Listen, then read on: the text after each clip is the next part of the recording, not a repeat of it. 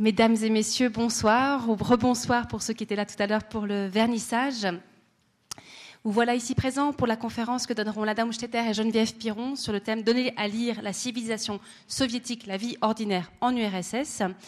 Euh, je suis euh, très heureuse et très émue, et le Club 44 est très ému et très heureux aussi, euh, d'être ainsi associé à cet bel événement qui a été le vernissage du livre tout à l'heure, et puis bien sûr à la conférence qui suivra.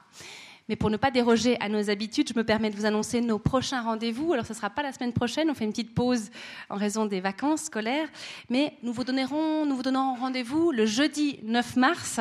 On ne sera pas très loin de la Russie puisqu'il sera question de neige, pour rester dans les clichés. Euh, nous aurons le plaisir de vernir une exposition qui s'intitule Manteau blanc et fleurs de givre, de très belles photographies de Jean-François Robert, qu'on connaît euh, bien ici sous le nom de Petit Louis. Euh, qui nous parlera de cet amour qu'il a pour le flocon. Euh, vous le savez pour la plupart d'entre vous, peut-être pour ceux qui sont de la région, c'est quelqu'un qui fait beaucoup de photographies, mais aussi quelqu'un qui s'occupe des pistes de ski de fond, qu'il dame avec amour euh, pendant qu'on dort bien au chaud dans nos lits. Et c'est un véritable artisan de la neige qu'il sculpte avec beaucoup de talent.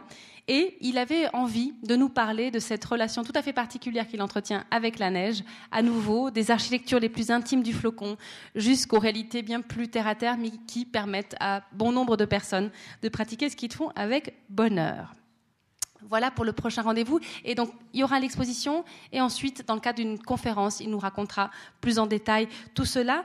Et je vous invite, si ça n'est pas encore fait, à vous servir du programme de mars qui vient de sortir, comme le livre, euh, et également éventuellement l'avant-programme euh, qui annonce nos rendez-vous jusqu'à fin juin. Voilà pour les petites infos Club 44. Je tenais à remercier dignement cette fois la librairie La Méridienne qui est là avec euh, le livre L'Utopie au quotidien, mais aussi d'autres ouvrages publiés aux éditions Noir sur Blanc, puisque c'est l'éditeur de ce magnifique livre. Et je salue une nouvelle fois euh, Fanny Mossière et Claude Terrain euh, qui viennent des éditions Noir sur Blanc. Je remercie évidemment Lada Umstetter, Geneviève Piron, Radalandar d'avoir souhaité, euh, nous avons fait l'amitié de nous associer à la sortie de ce livre magnifique et de nous donner tout à l'heure quelques clés pour lire la civilisation soviétique. Alors, avant de leur donner la parole, j'aimerais tout d'abord vous livrer quelques points de repère biographiques sur nos conférencières. Je commencerai par Lada Umstetter, qui est la brillantissime directrice du Musée des Beaux-Arts de la Chaux-de-Fonds, et ce depuis 2007, dix ans déjà. Elle est née à Moscou. Elle a étudié l'histoire de l'art à l'université Lomonosov de Moscou, prestigieuse université. Elle a travaillé dans les domaines de la misiographie, de l'enseignement et de la communication culturelle en Russie, en Suisse, en Israël et aux États-Unis. Spécialiste de l'art russe, elle aime à dire que c'était le, défi qui l'intéressait quand on est à Moscou et qu'on se dit tiens, je vais m'intéresser à l'art suisse contemporain. Euh, voilà qu'elle défrichait pas mal de choses, mais aussi de l'art suisse européen du XXe siècle, de l'art religieux contemporain et de l'histoire culturelle de l'URSS. Elle a soutenu une thèse de doctorat en 2003 et co-dirigé un projet de recherche à l'unité de russe de l'Université de Genève. Pour ceux qui la connaissent, vous savez qu'elle a une capacité hors norme à transmettre ses connaissances et sa passion. Geneviève Piron, qui est tout de suite à ma gauche, est quant à elle directrice du programme d'échange universitaire de Smith College à Genève. Elle a travaillé comme interprète et traductrice, notamment pour le CICR en Fédération de Russie. Et d'ailleurs, peut-être vous en souvenez-vous pour ceux qui étaient là, on se souvient de sa remarquable traduction simultanée. Euh, en consécutif, pardon, lors de la venue de la très grande compositrice de musique euh, classique contemporaine Sofia Goubaïdoulina. Bien sûr, vous pouvez réécouter cette rencontre dans notre médiathèque sur notre site internet. Spécialiste du domaine russe, Geneviève Piron a dirigé le catalogue de l'exposition Goulag, le peuple des Zeks, euh, publié pour le compte du musée d'ethnographie auprès de Infolio, c'était en 2004. Elle est également l'auteur de Léon Tchestov, philosophe du déracinement, publié à l'âge d'homme en 2010 et qui était basé sur sa thèse de doctorat. Alors, avant de, de leur donner la parole, j'ajouterai encore que l'enjeu de l'exposition et du livre me paraissent vraiment fondamentaux. Olivier Rollin, qui était venu ici le 17 janvier dernier, euh, dans le cadre de la saison soviétique d'ailleurs, euh, puisqu'il nous parlait de son livre Le météorologue, qui se situe dans les années 30 euh, en URSS, nous a dit qu'on ne pouvait pas être un bon citoyen du XXIe siècle si on ne connaissait pas l'histoire du XXe siècle. Et ce matin, à la dans l'émission Tout un monde, l'historien Max Ferro disait à quel point la Russie avait un petit peu de peine avec l'histoire, avec un grand H. On citait même Nikita Khrouchtchev qui disait que les historiens sont dangereux. Peut-être faut-il que l'histoire de la Russie et de l'Union soviétique se construise en dehors de ses frontières. Alors bien sûr, nous ne sommes pas avec des historiennes, il va être question de design, il va être question euh, d'art, de littérature, mais je remercie la Stetter et Geneviève Piron d'entreprendre cette tâche à travers l'étude de la vie ordinaire en URSS. Très bonne soirée à tous.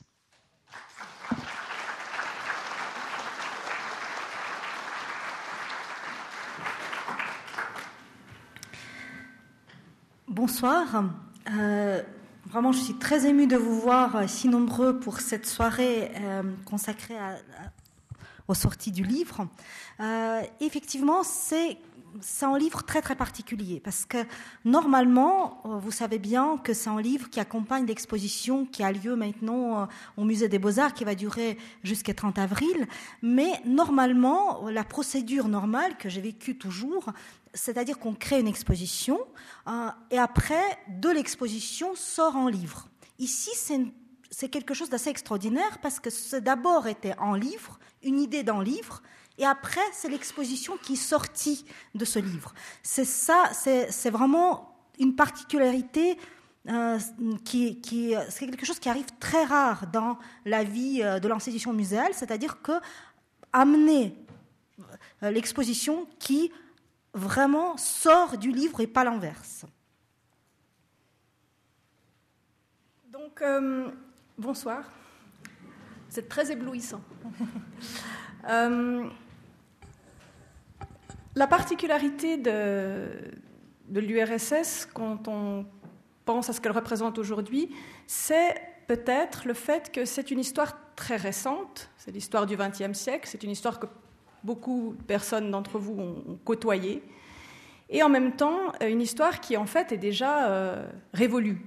C'est une civilisation qui a disparu d'un coup, euh, presque en une nuit, et euh, qui possède la particularité, à cause euh, de l'hermétisme des, frontières de l'époque, de la propagande, des deux côtés d'ailleurs de la guerre froide, de poser des, difficultés de lecture euh, particulières parce que c'est une civilisation qui avait beaucoup de, formes qui ressemblent en fait à celles de l'Europe occidentale ou de l'Occident en règle générale, puisque c'est un, même continent, une histoire intellectuelle commune, des valeurs chrétiennes communes, et euh, une société industrielle, voire post-industrielle. Et donc, euh, elle possède énormément, finalement, de similitudes trompeuses. Et c'est un peu ce qu'on aimerait euh, parcourir avec vous aujourd'hui, vous montrer combien il est délicat et dangereux et périlleux de croire avoir bien lu la civilisation soviétique. Finalement, notre projet est né euh, des plusieurs coïncidences, des plusieurs évidemment discussions entre nous trois, entre bah, Geneviève, Piron, spécialiste de la littérature, de la culture russe, euh, et moi et Radalandar, russe, aussi historien. Euh, on a essayé toujours de, chercher des ponts, des liens, comprendre euh, qu'est-ce qu'on peut comprendre euh, de cette civilisation, euh, le regard occidental. Il y avait une histoire, une anecdote que j'aimerais vous livrer qui était assez fondamentale, même s'il il paraît très très simple. un jour, c'était il, y a, je dirais, il y a peut-être il y a 9-10 ans, quelque chose comme ça, je suis venue, j'étais à Genève, et je suis venue chercher un livre à la bibliothèque russe à l'université de Genève, à la faculté des lettres, et je suis tombée sur une étudiante, une étudiante qui était euh, perdue, elle devait préparer euh, son analyse du texte et elle comprenait rien à ce texte. Et elle, m'a demandé, ah, écoutez, est-ce que vous pouvez me donner, euh, expliquer quelque chose parce que je comprends rien. Et le texte était extrêmement simple. Il s'agissait d'une petite fille, une jeune fille, peut-être 13-14 ans, qui visiblement était très mal organisée. Elle, essayait de se préparer pour aller à l'école, mais elle était déjà en retard. Elle se rappelait que la directrice la déteste, qu'elle aura encore des problèmes de ses parents. Il fallait vite qu'elle arrive. Alors elle, réunit tout. Finalement, elle part à l'école et à mi-chemin à l'école, elle réalise qu'elle a oublié son foulard et alors du coup elle revient pour le rechercher et finalement elle a vraiment de nouveau, comme d'habitude, raté son première leçon. Tout simple. Et cette jeune étudiante me disait, mais je comprends rien, parce que déjà, c'est les super mal organisée, etc. Mais en plus, visiblement, c'est une fille coquette, parce qu'à à, mi-chemin, elle oublie un foulard et elle, euh, elle veut revenir, tandis qu'elle est déjà en retard. Euh, effectivement, euh, voilà, c'était son, son, Mais en même temps, elle sentait qu'il y a quelque chose qui joue pas parce que le texte avant et d'après ne montrait absolument pas l'intérêt de cette fille pour les habillements ou pour cette coquetterie, mais évidemment qui il ne s'agissait pas d'un foulard qu'on peut imaginer ici sur cette petite image, mais d'un foulard de pionnier qui, euh, effectivement, un foulard qui, faisait, qui était signe de l'appartenance à l'organisation des pionniers, où tous les enfants, à certaines périodes d'âge, étaient obligés d'entrer dans cette organisation. Et finalement, avec l'uniforme scolaire, c'était obligatoire venir avec ce foulard. C'est-à-dire que si elle arrivait à l'école sans foulard, c'est pas qu'elle était coquette ou pas, mais simplement on l'a renvoyée directement parce qu'il fallait aller revenir à la maison pour rechercher ce foulard. Et ce petit détail, ça changeait complètement la lecture de ce petit passage.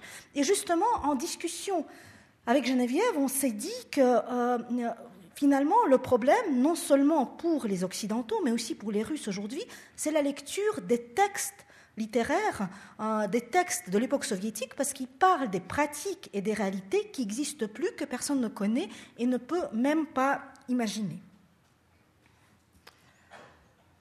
Euh, et on s'est trouvé dans une situation un peu en miroir parce que moi, au début des années, euh, fin des années 80, j'ai commencé à aller en URSS et puis j'y ai travaillé tout au long des années 90. Et à cette occasion, j'ai dû une fois traduire des articles de presse pour euh, des délégués du CICR. Et il, y avait, il était question de, de réalités qui semblaient simples, mais qui me posaient des problèmes de traduction au fond parce que j'arrivais pas à me les représenter visuellement. Il y avait le cas, par exemple, d'une brigade de mécaniciens sur tracteur, Brigada Tractariste.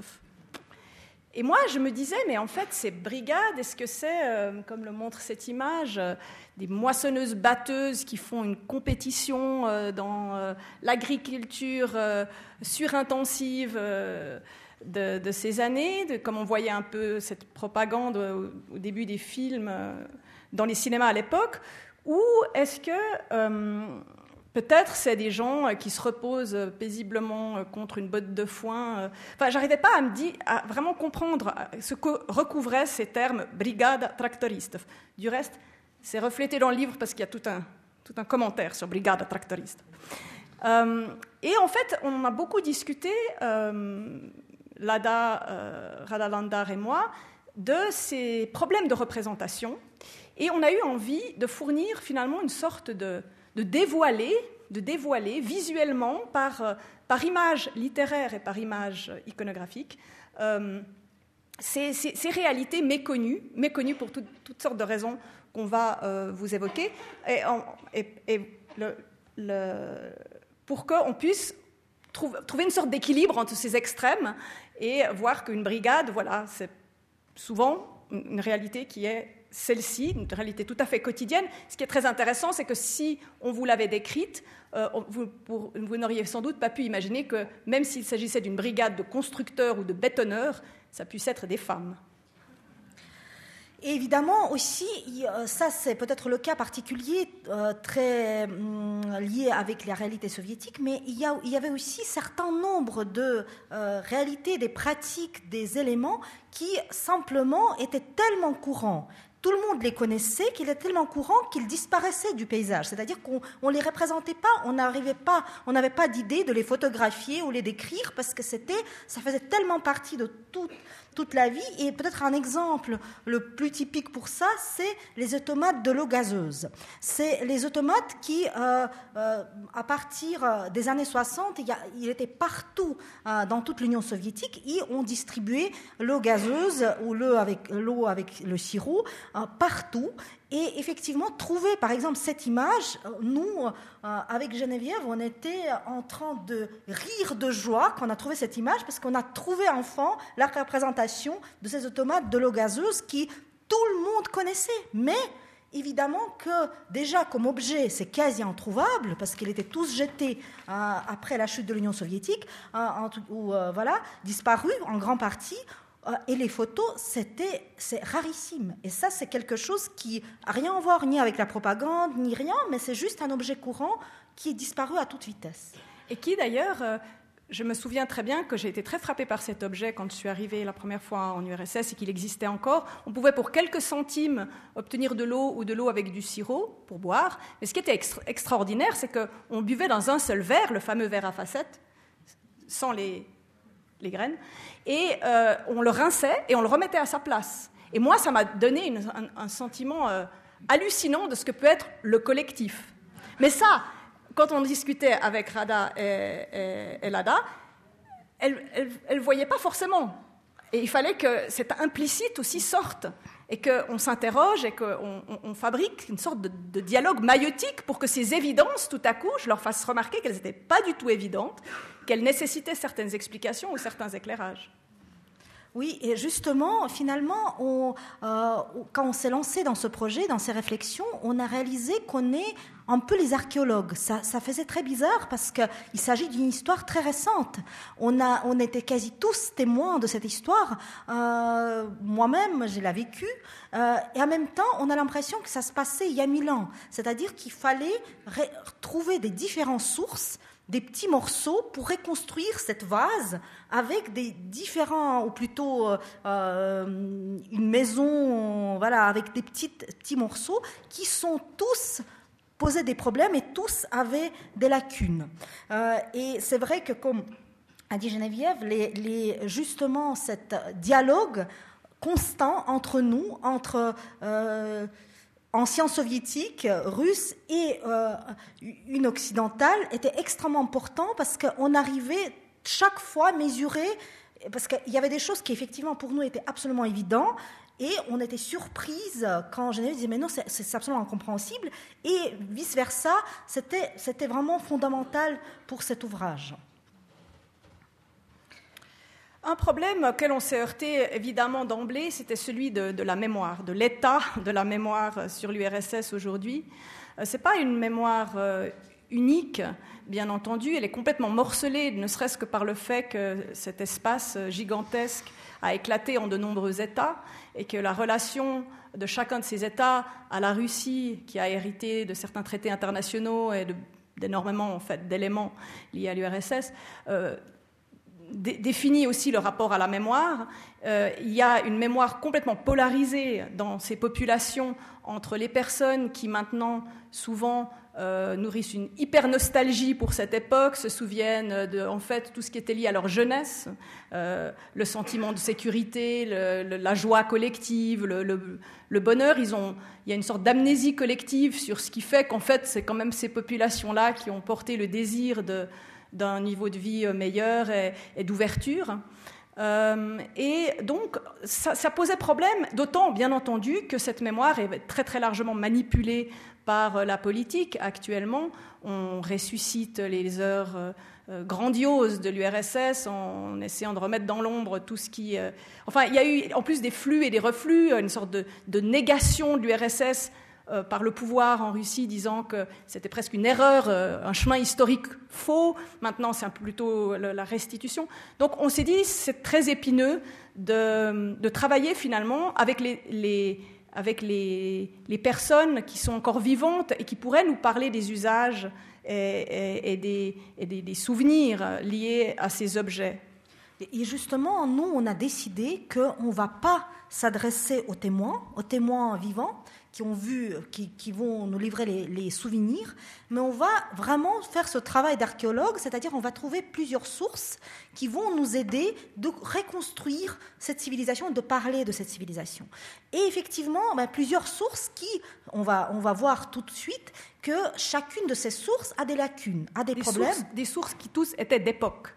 Voilà, évidemment, tous d'époque, ça c'était très important, mais toutes ces sources, euh, chacune des sources avait des problèmes, des lacunes qui ne pouvaient pas montrer, il avait des vides euh, différents niveaux, que justement, c'est pour ça on n'a choisi pas une seule source, mais trois sources principales pour reconstruire, pour parler de cette civilisation soviétique.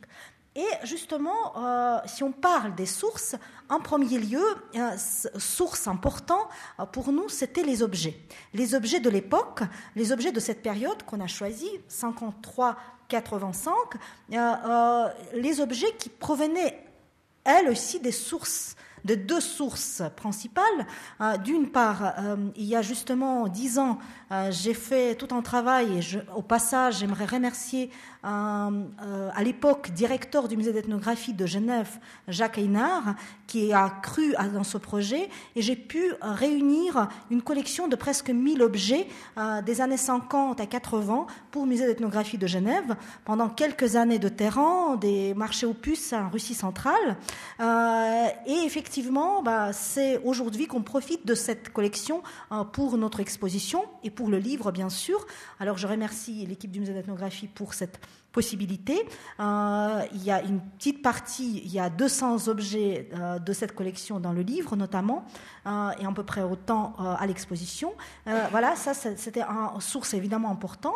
Et deuxième source extrêmement importante, c'est les collections privées. C'est les privés, c'est soit les collectionneurs qui véritablement collectionnent des objets soviétiques, soit vraiment des privés qui gardent un ou deux objets comme souvenir de leurs grands-parents, d'eux-mêmes, etc., etc.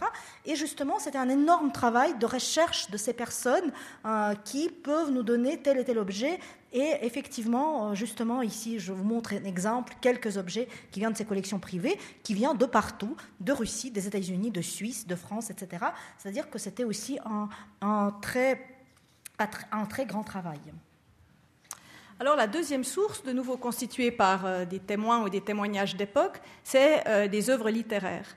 Euh, à mon tour, j'aimerais remercier ici le professeur Jean-Philippe Jacquard qui nous a donné l'occasion de travailler avec un fonds très important de la recherche scientifique suisse sur, ce corpus littéraire qui nous a permis de créer une sorte de récolte de fragments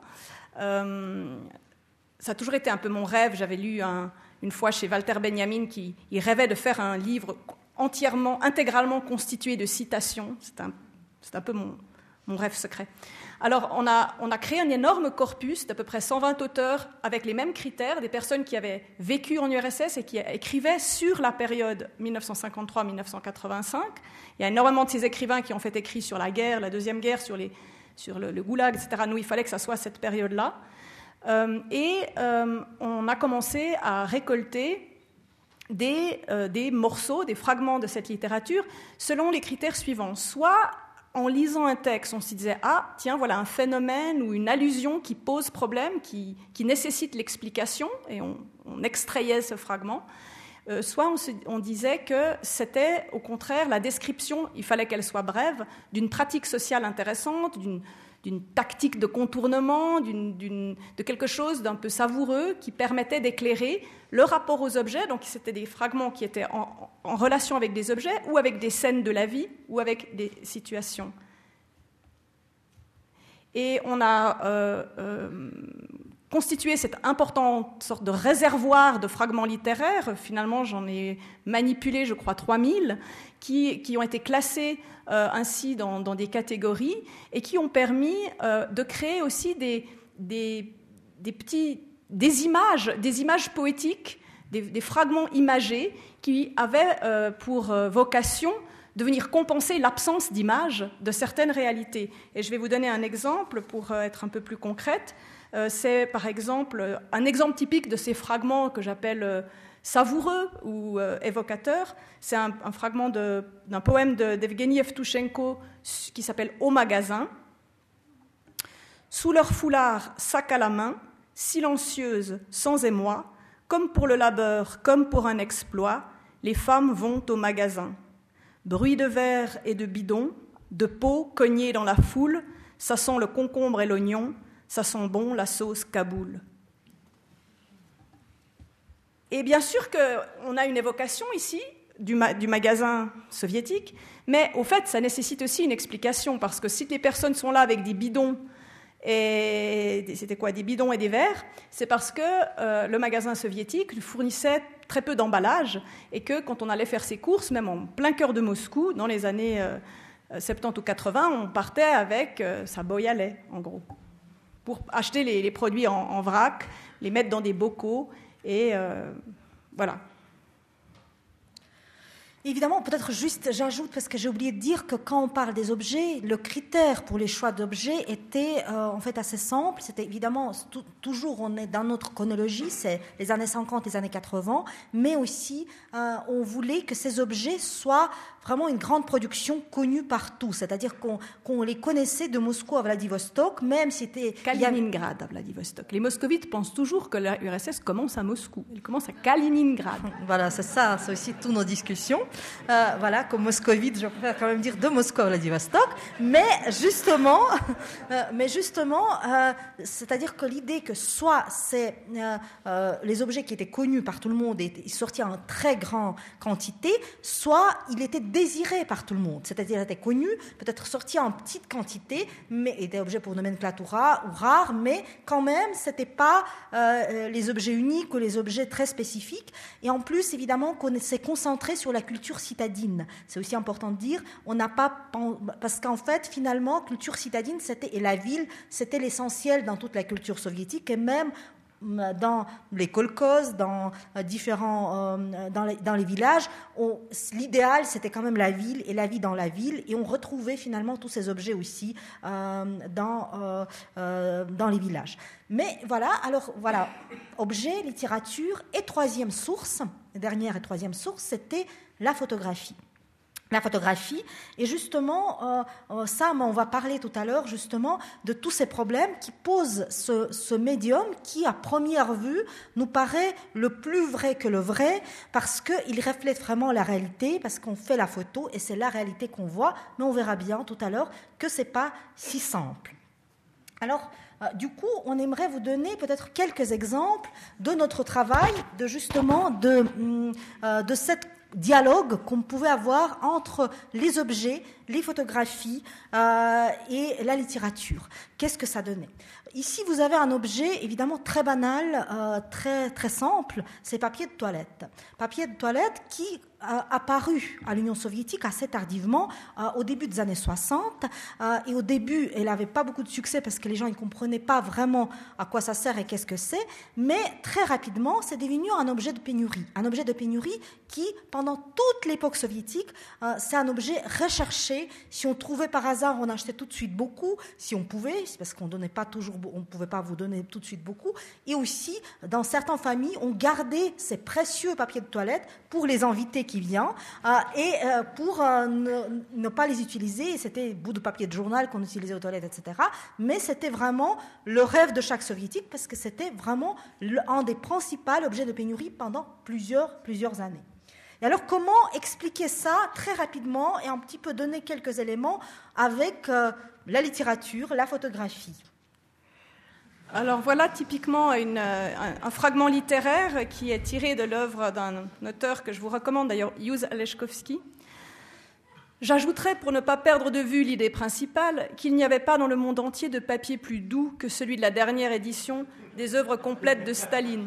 On en avait pour deux ans au moins, mais actuellement, on nous fait parfois parvenir du papier toilette de Moscou. Et vous observerez aussi que le monsieur qui a trouvé euh, la, précieuse denrée en a pris plusieurs rouleaux. Voilà. Alors, du coup, un autre objet, objet, aussi extrêmement banal, extrêmement répandu, c'est les, euh, numéros des portes, ces plaques avec les numéros qu'on mettait sur les portes. Mais cet, euh, cet objet très simple, il va nous dévoiler une réalité très particulière soviétique. D'une part, que jamais sur les boîtes aux lettres ou sur les portes on trouvait euh, les noms de personnes. C'était toujours les numéros. Parce que tout ce qui est habitat, tout ce qui est les, maisons, les appartements, ça appartenait à l'État. Et c'est l'État qui décidait qui va vivre dans tel appartement ou telle maison et pouvait déplacer des gens quand il le souhaitait. Alors ça, ça servait à rien de mettre un nombre de personnes parce que finalement, au final, ils étaient tous là, temporaires, même s'ils pouvaient rester des années, évidemment. Et effectivement, c'est une chose. Et deuxième chose, c'est la présence qui est justement aussi, c'était aussi une découverte qu'on a fait dans ce dialogue ensemble entre nous et Geneviève, cette présence excessif de numéros dans la vie soviétique. C'est-à-dire que les gens allaient dans une école numéro 32, ils se soignaient dans l'hôpital 123, euh, et même ils pouvaient vivre dans une ville qui porte un numéro. C'est-à-dire qu'il y avait un certain nombre des villes fermées, par exemple, où se concentrait euh, l'industrie militaire ou liée avec euh, tout ce qui est cosmos, etc., euh, qui étaient fermées, c'est-à-dire fermées pour les étrangers, pour beaucoup de gens qui devaient venir. Et ces villes, il n'existait pas sur la carte. Ils portaient souvent le nom d'une ville qui se trouvait pas loin, mais avec en plus un numéro. Par exemple, Tchelabinsk 123, etc. Et c'est aussi cette présence des numéros constants. Pour moi, c'était tellement évident et c'est vrai que c'est que Geneviève qui m'a dit, mais c'est tellement étrange, on n'a jamais eu ça. Parce que je ne sais plus, je dis, mais c'était quoi le numéro de ton école? Il me regardait un peu, voilà, voilà comme ça. Comment expliquer ça avec une citation, avec une seule citation en fait? Alors voilà, euh, par exemple, un fragment qui, qui, parle de cette sorte de, mainmise administrative euh, euh, et de l'anonymat en fait sur l'habitat en URSS. Il trouva son nom sur la liste, accompagné de signes mystérieux 3P, numéro 14, 1Che, 18M, 6 Tchok. Ce qui signifiait que V. Koudriatsev avait reçu une chambre de 18 mètres carrés pour trois personnes dans l'appartement 14, bâtiment 6, dans le quartier Tchokolovski. Et enfin, aussi, dans ces recherches, dans ces dialogues, on avait plusieurs surprises assez extraordinaires qu'on a, qu'on a pu obtenir, notamment quand on a trouvé, par hasard, et on était toujours très très contente, euh, une citation qui parlait exactement de l'objet qu'on trouvait.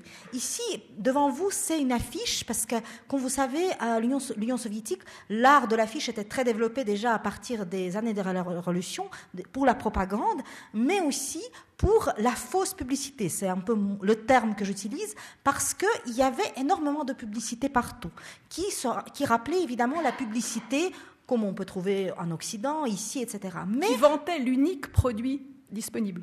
C'est ça, mais et aussi avec un petit détail, qu'il n'y avait pas le nombre de producteurs, parce que le producteur, c'était l'État. Finalement, le sens de, euh, de la publicité disparaissait, parce qu'on ne parlait pas de producteurs, mais par contre, souvent, euh, le produit qu'on réclamait, qu'on faisait la publicité, pour lequel on, faisait la publicité, c'était le produit le plus recherché.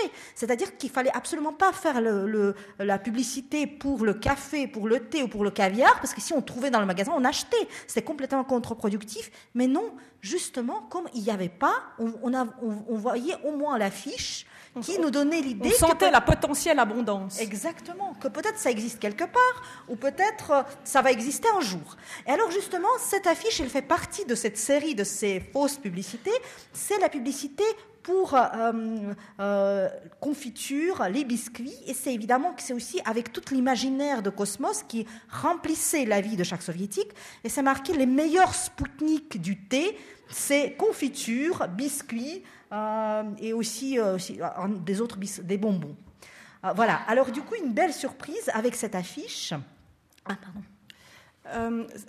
on a trouvé par hasard, c'est une affiche d'à peu près 1957, c'est le, début au fait de l'imagerie du cosmos qui vient imprégner toute la publicité, même la production des objets, c'est-à-dire qu'il y avait aussi cet élément de propagande dans la publicité.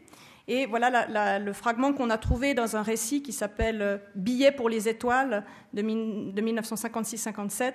Sur le mur aveugle d'un vieil immeuble, une affiche géante, les meilleurs satellites du thé. Et l'on voit tourner dans l'espace autour d'une tasse de thé un biscuit, de la confiture et un gâteau. Tout cela disparaît lentement en volant vers le lointain. Bien imaginé, dit Dima. On devrait créer toutes les publicités sur ce principe le meilleur satellite du savon, l'éponge, le meilleur satellite de la vodka, le hareng. Mais les autres ne réagirent pas. Voilà, alors du coup, euh, c'est juste un petit exemple. Dans le livre, vous trouverez, on a toute une première partie qu'on a voulu vraiment commencer par émerger, émerger le lecteur dans ce monde d'objets, euh, avec les, objets qui ont des légendes, bien sûr, qui, expliquent qu'est-ce que, qui dont juste petite indication qu'est-ce que c'est, mais qui est surtout régulièrement commenté par ces citations qui vont donner tout autre éclairage à chaque objet.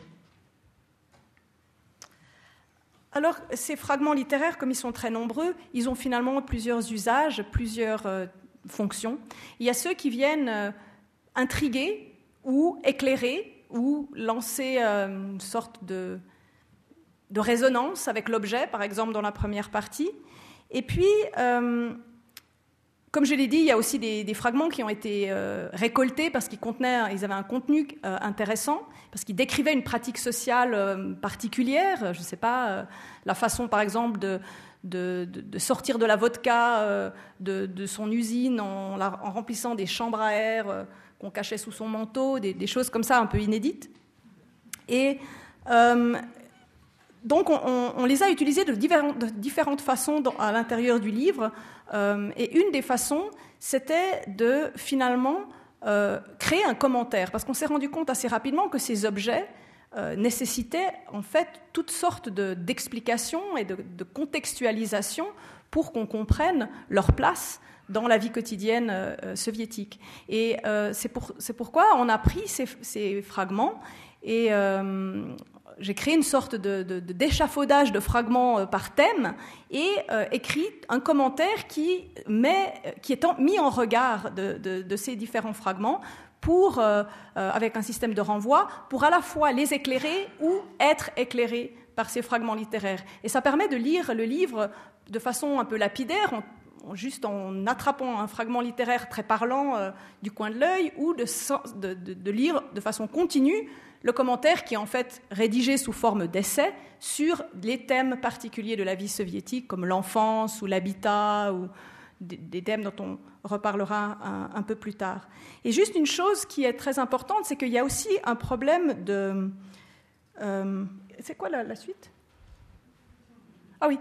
Euh, il y a aussi euh, un usage de la citation qui pouvait être d'apporter un point de vue subjectif ou vivant euh, à, des images qui euh, évoquent surtout finalement euh, la vie collective ou la vie officielle. Et je vais vous donner de nouveau un exemple concret. la fête du 1er mai, vous savez que les fêtes officielles en URSS, c'était des grands défilés, des grands discours, il y avait un peu ce côté obligation en fait, c'était plus ou moins une obligation. Et là, par exemple, cette photo de la fête du 1er mai avec des ballons, on, peut placer à côté un poème qui a été un poème pour enfants du grand euh, poète pour enfants Samuel euh, Marchak. Le peuple entier, petits et grands, fête la liberté, et mon ballon rouge s'envole tout droit vers la voûte des cieux. effectivement, voilà, cette, cette, citation, elle montre qu'il y avait aussi une autre dimension émotionnelle pour l'enfant qui, qui adorait cette fête, qu'au finalement, euh, bah, on ne trouve pas dans ces images officielles où on recherche plutôt, on voit ces obligations, les gens qui, qui, qui vont euh, manifester. manifester effectivement, voilà, si on parle des photographies, comme on a dit tout à l'heure, de cette troisième source d'information, euh, on, a, réalisé très rapidement que déjà, on a un grand problème avec l'image, parce qu'on a un énorme vide iconographique pour beaucoup de domaines soviétiques. Parce que, euh, effectivement, énormément de domaines, surtout de la vie ordinaire, de la vie quotidienne, étaient pas photographié ou presque pas photographié. Notamment ici devant vous, vous avez une photo de ces magasins vides qu'on trouvait régulièrement en fait à l'époque soviétique au moment des pénuries, les magasins qui étaient complètement vides ou simplement décorés avec les boîtes de conserve par exemple, des, des mêmes pour juste remplir l'espace où il y avait rien ou très peu de choses.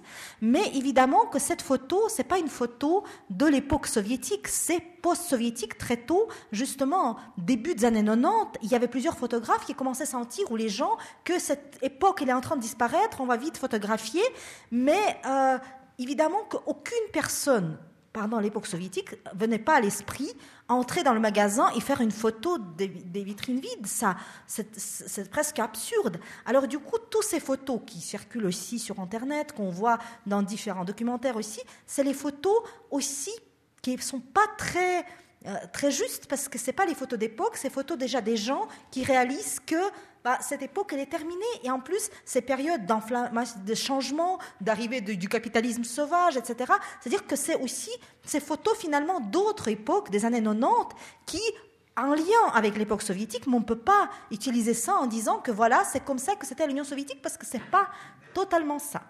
Et du coup, effectivement, on a, euh, euh, pour les photographies, euh, si on parle des photographies, on a utilisé aussi plusieurs sources, plusieurs types de photographies. C'est évidemment, en une grande partie, c'est les photographies officielles. Parce que l'Union soviétique, l'école photographique était toujours très très forte. Il y avait, à chaque journal, il y avait des magnifiques photographes professionnels qui travaillaient. Mais évidemment, quand ils travaillaient, leur photographie, c'était montrer la vie pas forcément comme elle est, mais comment elle doit être. C'est-à-dire que toutes ces photographies, c'était les photographies qui sont, ici on, vous voyez quelques exemples, c'est les photographies qui sont été recadrées, retouchées et souvent avec utilisation véritablement de mise en scène. Euh, c'est-à-dire que c'était pas rare voir un photographe qui se prépare pour un reportage, par exemple dans la crèche, et qui vient, euh, vient euh, prend avec lui une petite valise avec les belles habits, avec les jouets, pour habiller les enfants, pour donner les habits pour sa photo.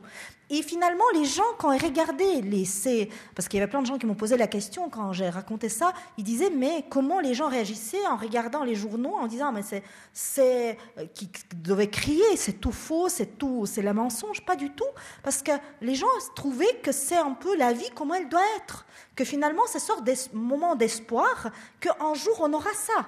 On n'a pas encore, mais on aura, ou peut-être même il y a quelque part, ça existe. Euh, pas peut-être chez moi, mais ailleurs. Alors il y a ces photographies officielles qu'il faut prendre évidemment chaque fois avec les pincettes et comprendre est-ce que c'est vraiment les, déchiffrer on n'arrive pas toujours à savoir exactement est-ce que c'est mise en scène, est-ce que c'est euh, des grands retouches, recadrements, etc. Et dès qu'on savait, on était sûr à 100%, on a noté chaque fois dans la légende, dans le livre.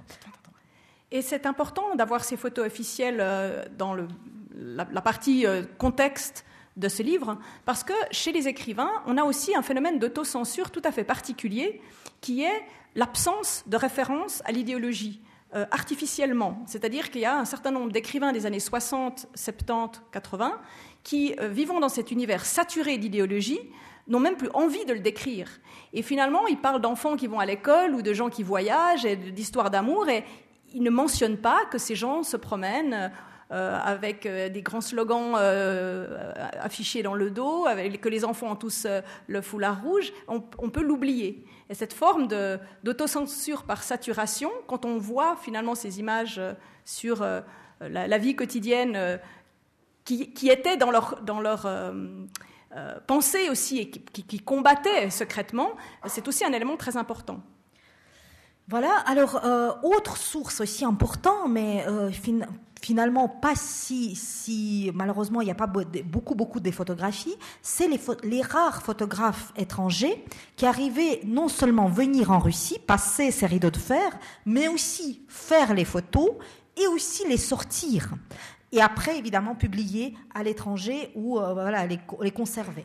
Euh, et justement, parmi ça, on a pu trouver des, euh, des, photographies incroyables, absolument inimaginables, bien sûr, à l'Union soviétique par les photographes soviétiques, comme euh, tout un travail incroyable d'un photographe britannique, Peter Marlowe, qui, je sais, j'ose même pas imaginer dans quelles circonstances, comment il arrivait à faire ça, mais il, a tout, il avait toute une idée de photographier, de faire une série sur les opposants euh, sur les dissidents euh, politiques, euh, où il va photographier non seulement les gens chez eux, qui peut encore imaginer, encore les étrangers étaient très surveillés, mais aussi il va aller jusqu'à pouvoir photographier, lui, encore une, une autre photographe, Eve Arnold, les ces dissidents qui sont internés dans les cliniques psychiatriques, ils sont traités comme les malades psychiatriques parce que c'était la façon de les interner pour pas nous mettre en prison. Et justement ici, je vous donne quelques exemples, ces traitements de ces faux malades psychiatriques ou les photos de ces personnes euh, qui opposaient au régime mais aussi, non seulement ce travail, ces projets qui étaient extrêmement compliqués, qui est rarissime, mais aussi simplement les photos de la vie quotidienne. Comme ici, on voit cette photographie, cette dame devant les, euh, les rayons de magasins remplis mais quand on regarde plus, plus près, c'est remplissage avec un seul produit, euh, les bouteilles ou les conserves qu'on met en pyramide parce qu'il n'y a rien d'autre. Et ça, c'est aussi, c'est les photos qui, qui étaient très importantes, ou encore des photos, des choses qui n'étaient pas mm, qui pas très positifs, comme divorce. Par exemple, ici, on a une photo de, de, de procès pendant divorce de deux personnes rien de plus banal, mais cette photo-là, impossible à imaginer par un photographe, par un photographe soviétique, parce qu'il ne va pas le mettre pour publier dans un journal, parce que c'est quelque chose de, de mauvais. Évidemment que encore une autre source très importante, euh, autre catégorie de ces photos, c'est les photographies privées qui venaient des différents, euh, des amis, des collectionneurs, différentes personnes qui nous amenaient. Il y avait des gens qui amenaient une seule photographie qu'il a gardée chez lui, etc. Et c'était très important, mais aussi assez limité parce que comme partout, on ne va pas photographier le magasin vide ou, je ne sais pas, quelqu'un au travail.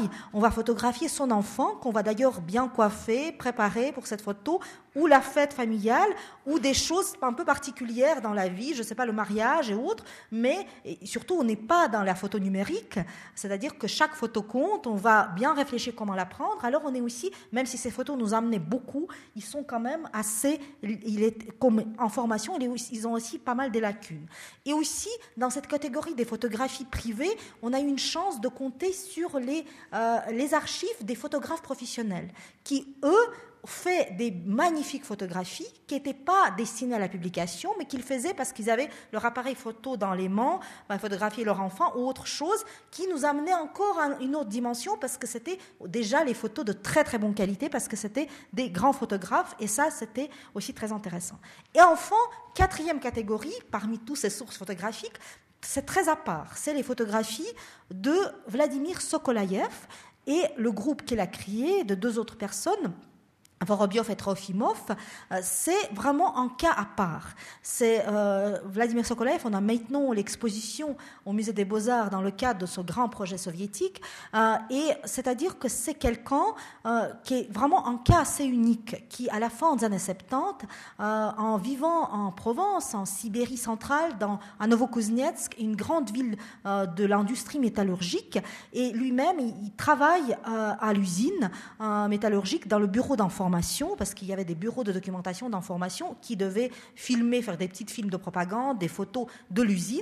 Euh, avec ces deux amis, ils vont décider de, bah, en, évidemment être fascinés par différents photographes comme Cartier-Bresson notamment, euh, faire quelque chose sans retouche, sans mise en scène, sans recadrage, qui était déjà en soi quelque chose d'incroyable, et qui vont simplement aller dans les rues, aller partout et faire des photos, les photos qui évidemment étaient absolument pas impossibles impossible de publier et qui par chance étaient sauvegardés, euh, qui n'était pas vraiment sa affaire parce qu'il avait beaucoup de problèmes avec les autorités à l'époque, mais justement ces photos, c'est des rarissimes photos de l'époque qui vont nous livrer vraiment cette vie crue comme elle était, euh, sans cette retouche et sans mise. Et ça, c'est justement, ça amène encore une autre information et qui permet à nous aussi de les confronter, de dialoguer avec ces photos officielles.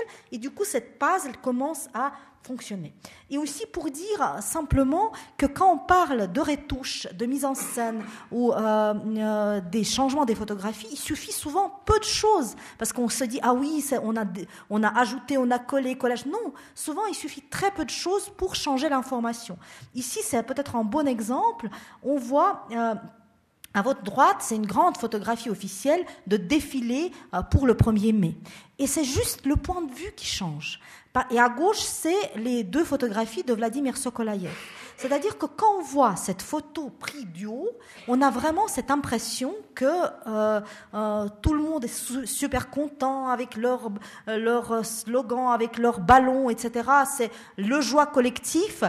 Tandis que si on fait un gros plan sur ces personnes qui, font ça par l'obligation, parce qu'ils doivent faire ce défilé, parce que sinon ils auront des problèmes au travail et autres, ils sont tous notés, etc., on voit leur visage et ça, c'est totalement suffisant pour comprendre leur attitude par rapport à cette défilé, ou par exemple cette photo d'en bas, où justement on, photographie juste défilé au moment de la répétition, où le, portrait de Lénine n'est pas encore monté, on a juste une partie, et ça donne toute autre dimension à, cette, euh, euh, à ces fêtes, à ces parades. Et d'ici, on voit que c'était pas forcément le mouvement populaire, mais c'est aussi c'était quelque chose qui était bien préparé, répété, euh, très soigneusement. Voilà, c'est très important.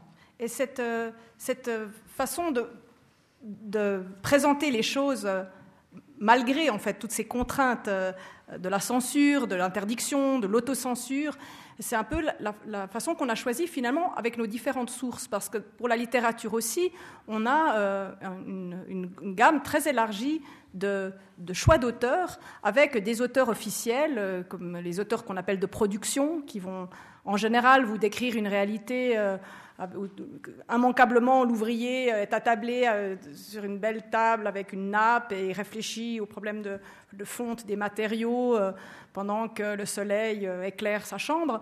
Et euh, bon, dans certains de ces écrivains de production, on a quand même trouvé certains fragments qui parlent de choses de, la vie qu'on a pu mettre à côté de fragments d'autres auteurs, peut-être plus satiriques ou plus critiques.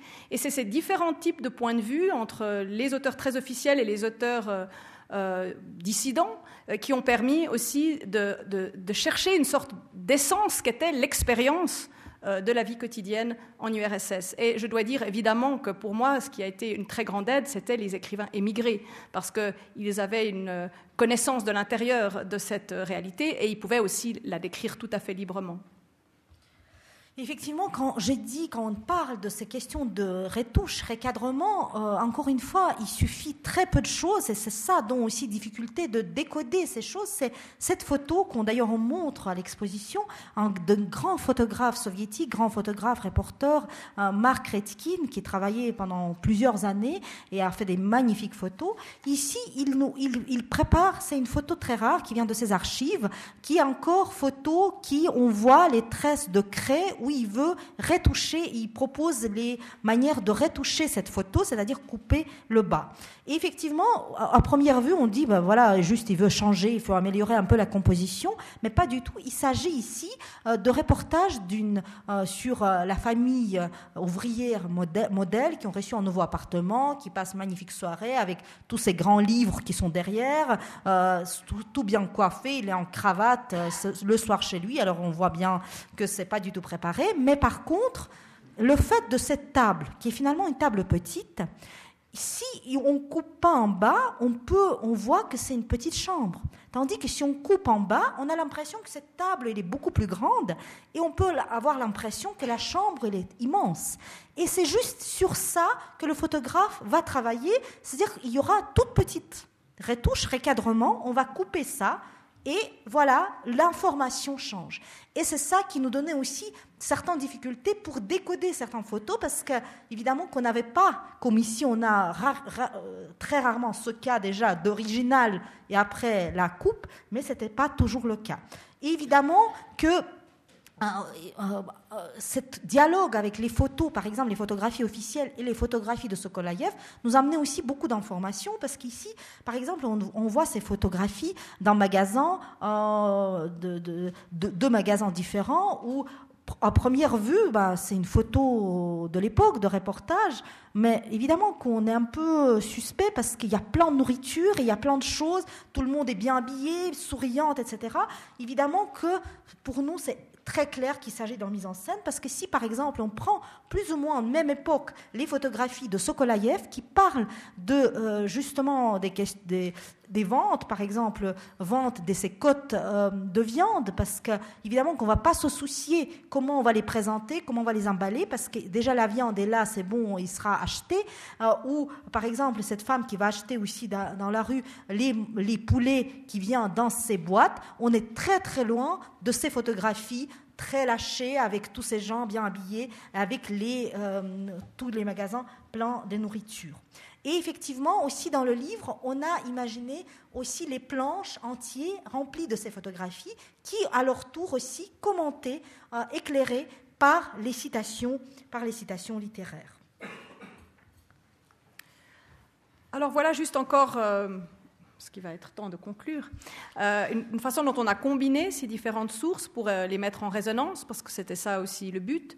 Euh, typiquement, une photo d'une scène de la vie quotidienne où un enfant qui joue ou qui dessine à côté d'un petit tank, le petit tank ou la petite mitrailleuse typique des jouets soviétiques de l'époque, et un fragment littéraire qui dit Les enfants prodiges de Sirok Kvasovaya.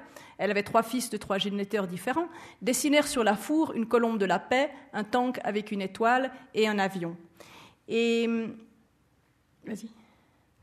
Et dans le livre, on, trouve cette, des, recherches de cette, simplement cette, mise en, résonance de l'objet, de l'objet mis en situation et, de fragments littéraires. Bon, là, c'est plus le petit garçon qui joue à la guerre, c'est la petite fille qui joue à la poupée. Mais si vous allez voir dans le répertoire, il y aura une petite fille noire, puis vous verrez que la petite, que la petite fille là s'occupe d'une poupée noire, s'occupe de l'amitié des peuples, pendant que le petit garçon joue à défendre la patrie. Et donc, euh, une autre partie du livre, c'était de donner des coups de projecteur sur finalement euh, ces, objets ou ces phénomènes ou ces particularités de langage qui euh, semblent compréhensibles, mais en fait nécessitent une explication. Et donc, l'enfant qui joue à la guerre, bon, dans la partie centrale du livre où on trouve les essais qui parlent des différents aspects du quotidien, on va parler de la façon dont euh, l'amour de la patrie, l'idée de défendre la patrie, la chose militaire est très présente dans l'éducation à différents degrés dans la vie d'un soviétique. Et euh, dans la partie qu'on appelle répertoire, euh, on trouvera tout à coup une explication sur ces petits jouets qui sont des soldats de la guerre civile euh, qui ont l'air tout à fait des petits jouets avec lesquels moi j'ai joué euh, aux cow-boys et aux Indiens. Je pense même que c'est la même. Euh, je crois qu'il y avait une patente qui est venue de, de, Grande-Bretagne qui permettait de, mouler ces, ces, jouets. Mais en fait, ils ont quelque chose de très particulier, c'est que l'ennemi n'y est jamais représenté. C'est toujours les, les, soldats de l'armée rouge. Et plus tard, quand quand on, trouvera tous les jouets de, guerre euh, qui, jouent sur la Deuxième Guerre mondiale, les fascistes non plus ne seront jamais représentés, mais uniquement euh, les bons, en fait, l'armée soviétique. Voilà, alors du coup, voilà, c'est un exemple de cette partie répertoire où on a ces coup des projecteurs sur les objets, mais aussi sur les notions divers et variées euh, de cet euh, univers soviétique, évidemment subjectif parce qu'on ne pouvait pas parler de tout, c'est pas une véritable encyclopédie, mais on a choisi 70 objets et notions pour donner ce coup d'éclairage effectivement, euh, ce livre, c'est un livre euh, très complexe, très dense, avec plusieurs entrées de lecture. Euh, et effectivement, toute cette information, on, peut le lire de différentes manières, mais aussi pour organiser toutes ces informations, on a évidemment, on a beaucoup réfléchi, ça a pris vraiment énormément de temps, des catégories. Comment les classer par thème, par catégorie? Et ça, c'était quelque chose d'assez difficile parce qu'au début, on avait, je ne sais plus, on avait peut-être 40, après 20, après 10, et chaque fois, on était, euh, on, euh, on, essayait de trouver les, les, parties, vraiment quelque chose de plus juste, de plus dense. Et c'est assez intéressant parce qu'évidemment, que parmi 10 catégories du livre, parce que dans tout le livre, tout est, on traverse, on traverse le quotidien soviétique à travers de ces catégories, on trouve des catégories plutôt classiques qu'on peut appliquer presque à tous les, euh, à toutes les sociétés, comme grandir, comme les moments clés de la vie, ou habitat, ou fête, ou travail, ou se détendre, mais aussi euh, on a euh, imaginé des catégories qu'on classifiait pour nous très soviétiques, c'est-à-dire que avoir tout ce qu'il faut, c'est un peu étonnant qu'on on met cette catégorie dans la catégorie soviétique, mais justement les questions de pénurie, de recherche le plus important, le nécessaire, faisait partie de la vie quotidienne de tous les soviétiques pendant des années. Alors pour nous, c'est vraiment une catégorie soviétique et aussi euh, être fier, parce qu'effectivement, toute la propagande soviétique était basée sur les grandes fiertés, sur tout ce que cet euh, État a pu faire, Cosmos d'ailleurs euh, parmi les plus grandes fiertés, et aussi s'informer, parce que qui possède l'information possède le pouvoir, et justement différentes possibilités de s'informer, lire entre les lignes, s'informer à travers des amis et parler au téléphone avec langage codé, ça faisait partie aussi de la vie quotidienne, et pour nous, ces catégories soviétiques. Et une catégorie qui a émergé peu à peu et qui était peut-être la plus complexe et qui nous a donné beaucoup de fil à retordre, c'est cette catégorie qu'on appelait inclure euh, et ou exclure et qui euh, parlait au fait de cette image de l'ennemi dont vous avez vu une petite aperçu avec euh, les petits soldats. C'est-à-dire qu'il y avait évidemment toute une éducation sur qui sont nos ennemis, qui sont nos, amis, sur le plan géopolitique, les pays du tiers-monde socialiste étant parmi les amis. Euh, les USA parmi les ennemis, bien sûr, mais aussi à l'intérieur de la société, tous les moyens, en fait, d'exclure, par exemple, en, excluant des jeunesses communistes, mais aussi des façons plus subtiles de, de, mettre de côté, par exemple, les problèmes des nationalités, toute la hiérarchie des nationalités, le problème de l'antisémitisme, le problème du dissident. et ce qui était compliqué, évidemment, et qui a été aussi peut-être particulièrement intéressant à traiter à notre époque, c'est que euh, on s'est rendu compte qu'on pouvait plus du tout parler dans les catégories euh, très noir-blanc, euh, dissidents officiels, comme on l'a fait pendant toute la guerre froide, parce qu'au fait, on avait beaucoup de, renseignements et d'informations qui venaient de dissidents, et que les choses étaient beaucoup plus nuancées, qu'il y avait toutes sortes de techniques pour faire carrière, tout en même temps s'opposant. donc voilà, on a essayé aussi de montrer ces, nuances de gris qui faisaient que chacun essayait à sa manière d'inclure ou d'exclure selon des cercles d'appartenance très divers.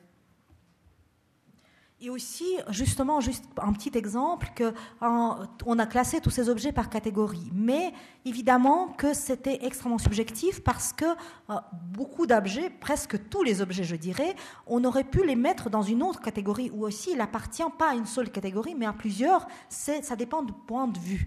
Euh, notamment ici, euh, je vous donne un exemple des objets qui viennent de la cuisine, cuisine des maisons préfabriquées de l'époque de Khrushchev des années 60, une petite cuisine de 3 mètres carrés tabouret où il y avait une table aussi. Évidemment, première, idée, c'est les mettre dans la catégorie habité, parce qu'évidemment, il s'agit d'habitat, des façons d'habiter. Mais en même temps, euh, ces, ce mobilier, il faisait partie d'un phénomène très très particulier de la cuisine moscovite. On avait même cette expression. C'est justement, c'est les gens qui quittent les appartements communautaires et c'est la première fois dans leur vie qu'ils ont leur appartement à eux, leur cuisine à eux, où ils n'ont pas les voisins qui écoutent, qui peuvent les dénoncer et qui peuvent parler librement, refaire le monde avec ses amis. Et c'est les mouvements de dissidence qui euh, liés aussi avec cette époque. Alors justement, possibilité de parler librement à sa cuisine, même qui est toute petite, elle est liée fortement avec son mobilier qui faisait partie. Et justement, nous, on a classé ce mobilier pas dans l'habitat, mais dans la partie qui s'intitule Sans former. Et ça, c'est justement un bon exemple que chaque objet, bah, évidemment, qu'il était lié avec plusieurs catégories de vie. Pour euh, conclure, on voudrait juste encore euh, dire en fait comment c'est émouvant pour nous d'être là pour présenter ce travail parce que euh, on, l'a basé en fait très largement sur bien sûr l'étude, la recherche, etc., mais aussi sur, sur nos expériences, parce que c'est assez difficile de toucher ce sujet. On est tout de suite, euh, euh, on a tout de suite à, faire avec des, regards partiaux, avec la question de la nostalgie, de la mémoire, etc. Et je pense que chacune, chacune dans ce projet a vraiment cherché à extérioriser et, à conduire en fait cette quête de réponse et de reconstruction à partir, à partir d'expériences. Effectivement, même si souvent, nous, en parlant de cette, euh, euh, cette période, en parlant de notre travail, on essaie tout le temps de dire, nous, on a fait maximum, surtout nous, qui ont vécu là, qui étaient ces témoins, parce qu'on voulait tout faire que le mot nostalgie n'existe pas, qu'on n'est pas là pour dire je me rappelle comment c'était, etc. On essayait chaque fois, et chaque fois même dans nos discussions, il y avait chaque fois le mot, euh, Geneviève disait attention, c'est nostalgique, non, non, non, mais quand même, évidemment, que cette vécu et cette expérience et ces souvenirs et les histoires pas les histoires qu'on nous racontait aujourd'hui, mais à l'époque, on se rappelait, nos parents, nos grands-parents jouaient quand même un rôle très important pour ajouter un petit bout de ce puzzle avec toutes ces sources. Et effectivement, pour conclure, pour conclure, j'aimerais vous raconter une blague soviétique, parce que c'est vrai qu'on parle de la vie quotidienne soviétique plus qu'une heure, euh, bientôt une heure, et justement, on n'a pas dit, on, vous a raconté aucune blague soviétique, et c'est pas normal. Alors, justement, au moins à la fin, j'aimerais euh, que ça, ça soit dit, et surtout que pour moi, c'est aussi une blague qui, est très simple, mais qui montre très bien toutes ces difficultés entre l'image qu'on peut voir et la réalité. En fait, il s'agit dans euh, crèche soviétique, l'éducatrice arrive avec un petit hérisson. Il montre aux enfants, il dit, les enfants, vous voyez, euh, c'est qui? Qu'est-ce que vous en pensez? Et les enfants, ils savent pas. Elle dit, mais attendez, réfléchissez bien, mes chéris. Euh, c'est, euh, vous vous rappelez, on a parlé pendant des mois, on a chanté des chansons, on a, euh, on a vu les dessins animés, on a lu les livres sur lui. C'est qui? C'est l'ami de tous les enfants. C'est l'ami de tous les enfants. Ah, mais revoilà, répondent tous les enfants presque ensemble, notre grand, grand-père Lénine. Euh, voilà. Euh, et effectivement, euh, voilà, je, pense que ça, c'est tout dit. Et on vous remercie beaucoup pour votre attention. évidemment, on est là pour vos questions. Merci.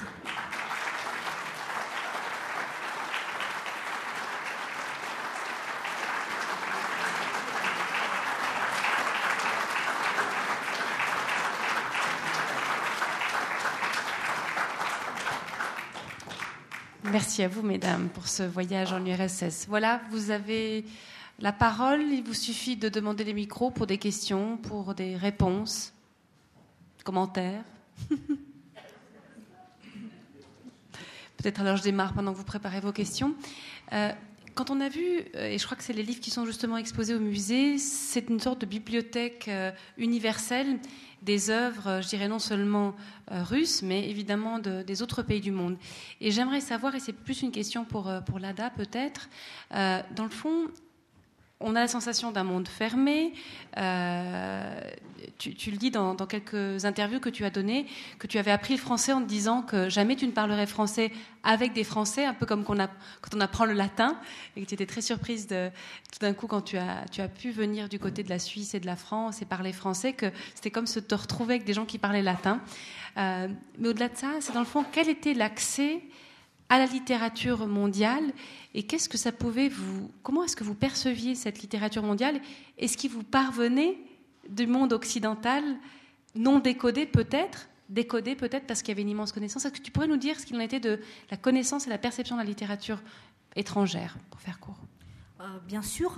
Euh, bah, tout d'abord, j'aimerais dire qu'effectivement, cette, cette euh, bibliothèque en 200 volumes qui se trouve au Musée des Beaux-Arts, c'est une grande entreprise d'État qui a démarré au début des années 60 et duré 10 ans pour créer la bibliothèque de la littérature du monde entier, de, évidemment, de tout début, des Égyptiens jusqu'à nos jours. C'était un énorme choix qui, qui devait être fait.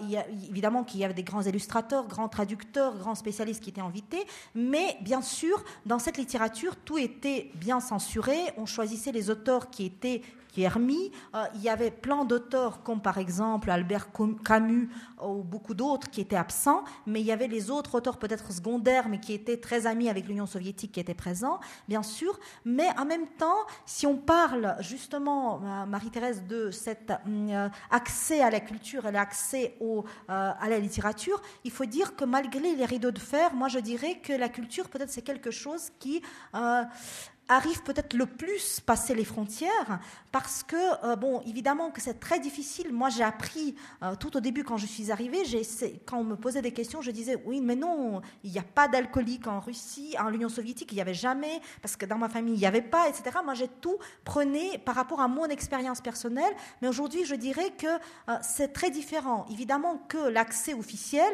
était accès à la littérature étrangère. Très, il y avait des magnifiques traducteurs, il y ça aussi, c'est une grande euh, autre côté de médaille parce que ceux, euh, les gens talentueux qui n'arrivaient pas peut-être, ou les, poètes, les écrivains publiaient leurs livres personnels, ils se recyclaient dans la traduction et du coup on a des magnifiques traductions faites par grands poètes, grands écrivains euh, et du coup on arrive vraiment à avoir des textes qui sont très rapprochent beaucoup à l'original, qui est aussi géniaux que l'original, mais en même temps en même temps, évidemment qu'il y avait toute une partie de publication.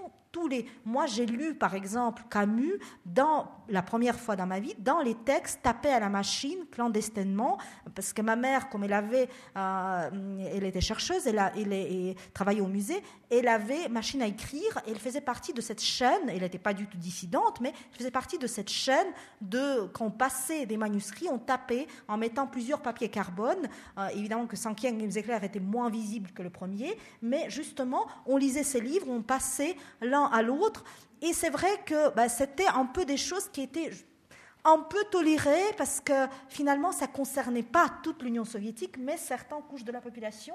Mais c'est vrai qu'on était assez au courant de tout ce qui se passe.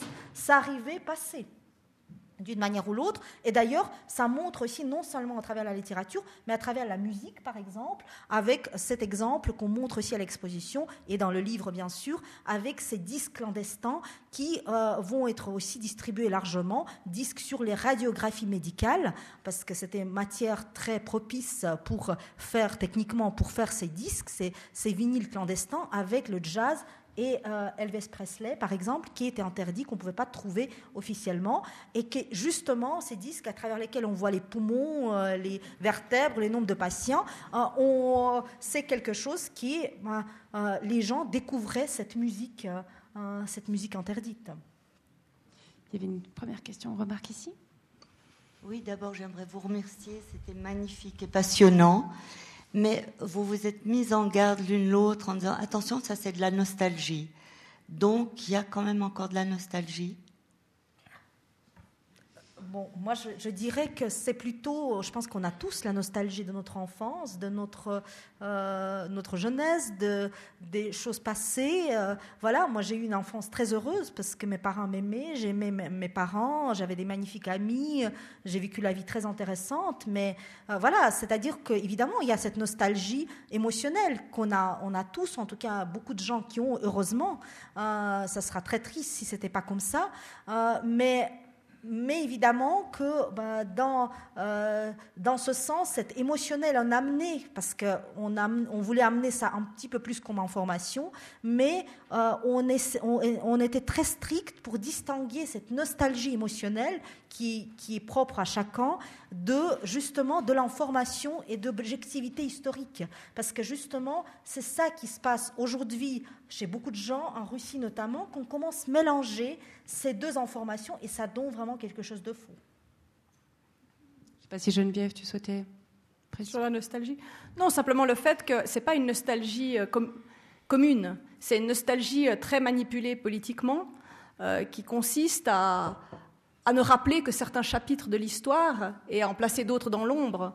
Et dans la mesure où on est conscient de ce problème, on a un peu tendance des fois à faire l'inverse. Moi, j'ai tout à coup commencé à sélectionner des fragments littéraires euh, peut-être excessivement euh, tragiques ou excessivement euh, cyniques. Ou... C'est difficile de devoir relire une histoire avec cette, cette distance-là, quand l'histoire a été si partiale et quand les sources ont été si déformées. Question de remarque ici. Merci. Euh, merci pour votre, votre exposé. Je dois dire qu'il complète euh, admirablement l'exposition que j'ai vue cet après-midi et qui m'a passionné. Et mon attention a été attirée par un objet, pour des raisons personnelles, euh, ou une gamme d'objets, c'est des appareils de radio. Il y en a plusieurs qui figurent dans l'exposition. J'ai essayé de lire sur les, sur les cadrans de réglage des, stations, quelles étaient les stations qui étaient représentées. Alors évidemment, on n'est plus à l'époque où, comme euh, à l'époque nazie, on avait produit des radios qui ne pouvaient pas se régler, qui étaient euh, faites que pour euh, écouter la, voix officielle. Mais là, il y, a, toute une série de stations. Alors bon, on, voit un tas de, de villes d'Union soviétique, mais aussi un certain nombre d'autres. Alors je lis pas couramment le russe, hein, mais euh, j'ai vu Stockholm, entre autres, etc. Et euh, bon, ça pose la question de aussi de la perméabilité des, frontières à la, culture, à l'information, hein, ce que vous disiez euh, tout à l'heure. Est-ce que qu'est-ce qu'il en était? Est-ce qu'il y avait une forme de, filtrage qui, se faisait euh, Parce qu'on sait aussi qu'il y avait, c'était un vecteur de propagande important, euh, la radio. Euh, comment c'était vu à cette époque-là? Merci pour votre question. Moi, j'ai effectivement, vous soulevez quelque chose de très important. je ne vais pas peut-être rentrer, surtout que je ne suis pas un grand spécialiste dans tous les détails techniques, mais c'est vrai que justement, c'était très difficile euh, à un moment donné, euh, surtout avec ce territoire soviétique, parce qu'évidemment que radio, euh, c'était très important pour la propagande, pour passer les messages de propagande. Il fallait que chacun puisse écouter le radio et l'avoir chez lui. Ne, du coup, de, sur cet grand, immense territoire, d'imaginer qu'on va pouvoir écouter que quelque chose. C'est-à-dire que finalement, avec surtout à partir de la fin des années 60, avec la majorité des radios, on pouvait attraper certains sons euh, venaient euh, euh, souvent ceux qui étaient vraiment faits exprès pour l'Union soviétique, comme Radio Liberté par exemple, qui était en russe et qui essayait de faire passer les informations autres qu'à l'Union soviétique. Mais évidemment que techniquement c'était difficile de fermer cette possibilité d'attraper ces choses, mais justement c'était interdit. Et l'idée, c'était effectivement, ben, les autorités ne voulaient pas qu'on écoute euh, les, les informations et les chaînes et les radios qui viennent de l'étranger. Et pour cela, il y avait toute une technique. Moi, je me rappelle encore ces grandes voitures, énormes camions qui faisaient le bruitage, qui passaient à travers les rues. Et au moment quand il y avait les émissions de ces chaînes, ces radios, ils faisaient sorte de bruitage, je ne sais pas comment appeler ça. Euh, c'est pas bruitage, c'est un brouillage. brouillage, c'est ça. Brouillage pour justement qui empêchait des gens à écouter ça, mais évidemment que quand même avec grandeur de ce territoire et avec euh, différentes possibilités, quand même évidemment que les gens écoutaient et en plus, si quelqu'un arrivait à attraper l'information, elle est tout de suite informer les autres, ses amis, et comme ça, cette information est passée déjà par les autres canaux d'information que par la radio. Mais justement, on voulait montrer, même effectivement, vous avez raison, sur certaines radios, c'était marqué Stockholm, etc., mais c'était plutôt juste pour un peu montrer qu'il y a toutes les possibilités imaginables, mais ce n'était pas du tout souhaité ou même permis de faire ce genre d'écoute et écouter autre chose que radio soviétique. Mais la question est très intéressante parce que j'ai lu quelque part qu'en fait, l'État parti s'est saboté lui-même euh, parce qu'un des problèmes qui existait en URSS, c'était les problèmes de production de matières premières, etc. On encourageait beaucoup les gens à faire par eux-mêmes et aussi à développer leur euh, esprit critique, leur esprit d'ouverture, etc. C'était vraiment très présent dans l'éducation. Et il y a eu tout un mouvement pour inciter les gens à, euh, développer des savoirs techniques. Il y avait des, des, magazines sur la radio, etc. Et en fait, ça fait des, génies du bidouillage. Et du coup, euh, j'ai lu quelque part qu'en fait, une des raisons de l'écroulement euh, de, ce régime, c'était finalement euh, la, porosité extrême qui a été rendue possible par la radio et par le bidouillage hyper inventif de millions de citoyens. Mieux vaut s'aborder une éducation si on veut vraiment maintenir les gens sous le, sous le joug. Une autre question, remarque ici? Oui, merci. Est-ce que vous pourriez nous dire qu'est-ce qui a séduit dans ce régime certains intellectuels euh, occidentaux? Est-ce que vous pourriez nous dire ça? Ça m'apparaît totalement évident et ça reste toujours aussi séduisant. C'est le rêve. C'est le rêve. Et l'URSS a, nourri un rêve euh, humaniste d'une société égalitaire et il a continué à porter ce rêve jusqu'à la fin, en fabriquant finalement un discours qui remplaçait la réalité, mais euh, qui permettait d'y croire. C'est un peu une chose qu'on a essayé de mettre aussi en lumière dans ce livre à travers les fragments. C'est cette, sorte de double morale qui était très présente dans, ces populations, qui veut que c'est important d'avoir un but, euh, un but. Euh, encore, je me souviens encore dans les années 90, on rencontrait des gens qui disaient Ouais, mais moi je suis d'accord avec l'idée du partage, simplement j'aimerais quand même avoir ma part. Mais voilà, ce rêve humaniste, cette, cette idée que. Euh, vous savez, en 1961 encore, Nikita Khrushchev a, pu dire La génération actuelle vivra sous le communisme. Un certain nombre de personnes croyaient tout à fait sincèrement, ou avaient envie de croire tout aussi sincèrement, qu'ils allaient vivre bientôt dans une société où il n'y aurait plus d'argent, où euh, les loisirs et le travail seraient presque la même chose. C'est quelque chose qui a été très vivant, en tout cas, dans certaines populations au, début des années 1960. Et je pense que c'est encore ce qui nourrit cette nostalgie, au fait. C'est agréable d'avoir un but dans la vie. Et aussi peut-être se rappeler qu'effectivement, l'Union soviétique est constamment, elle a continué à nourrir ses rêves. Euh, juste comme exemple, on peut se rappeler cette fameuse exposition américaine et russe à 59, avec l'accord entre Nixon et Khrushchev, quand euh, euh, euh, les États-Unis ont amené une construit un pavillon et pendant plusieurs semaines, avec des millions de personnes, ils ont amené les rêves de consommateurs. Une magnifique cuisine qui a déjà à l'époque coûté 250 000 dollars, c'est-à-dire qu'aucune ménagère pouvait se permettre cette cuisine.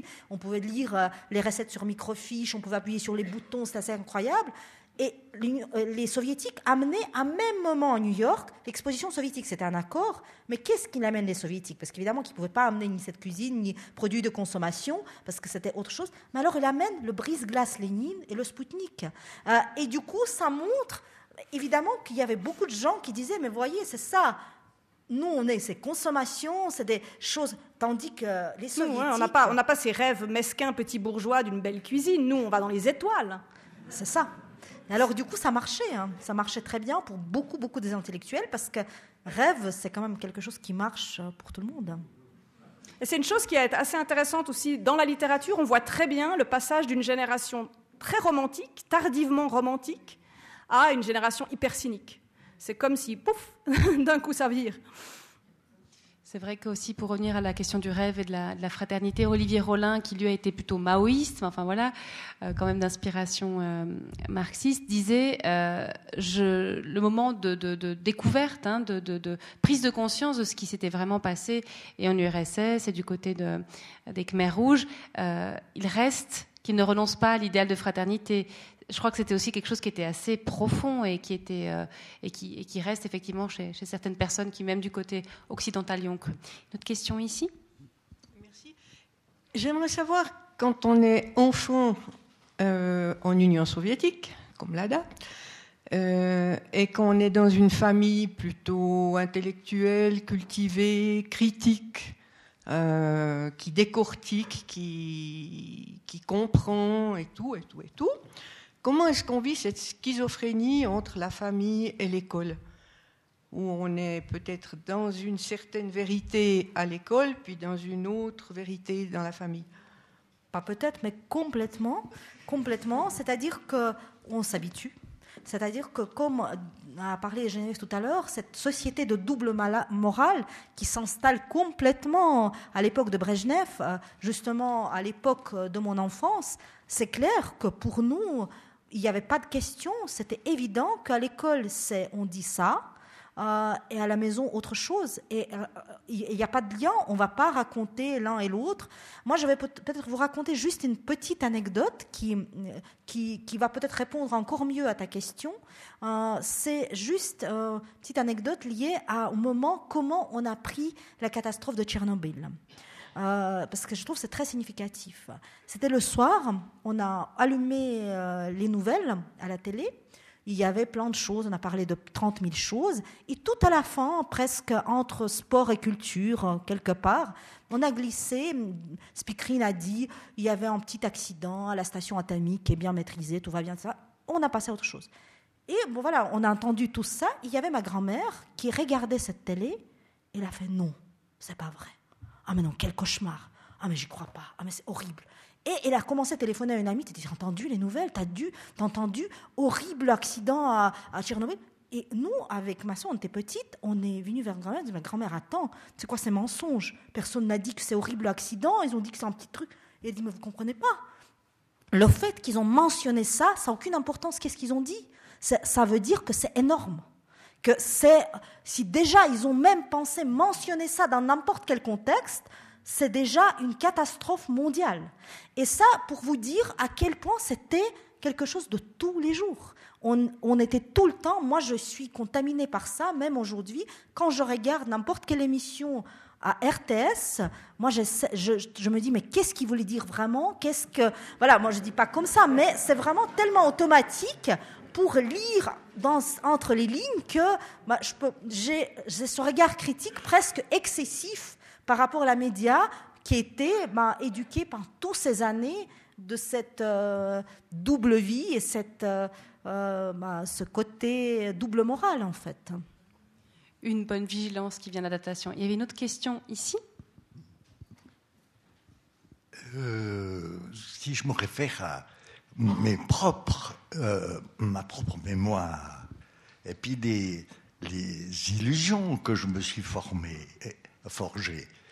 Euh, quand j'étais au lycée, c'était élaboré euh, pour moi la, notion, en fonction de la littérature de Tchekhov et, d'autres auteurs, c'était forgé, mais on le disait, euh, l'âme russe. Il y avait euh, cette civilisation avait comme caractéristique d'être, d'avoir d'avoir une âme, des modes de relation chaleureux, donnants, et, de se confier à l'autre. Enfin, j'entends, c'était l'image qu'on s'était forgée. Plus tard, mais ça a été réveillé déjà, par exemple, quand euh, la chanson sur Nathalie, euh, qui en avait un, euh, qui avait trouvé là de quoi faire de quoi façonner une si belle chanson. Et je me suis réjoui, et c'est peut-être pour ça aussi que je suis venu ici, d'aller essayer de retrouver, au travers de votre discours, non pas tellement. Les misères que vous avez subies et, les, sur quoi vous vous êtes appuyé pour vous faire euh, euh, une, humanité, mais si j'allais retrouver chez vous cette âme russe.